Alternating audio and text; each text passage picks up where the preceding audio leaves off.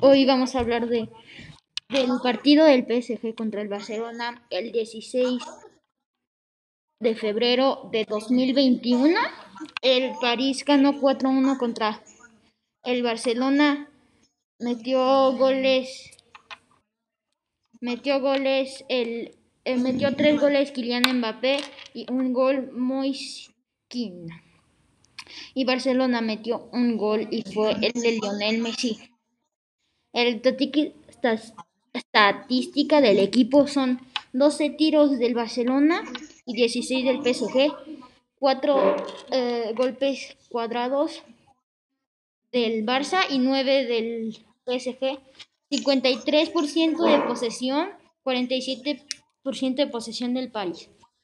532 pases del Barcelona y 479 pases del PSG.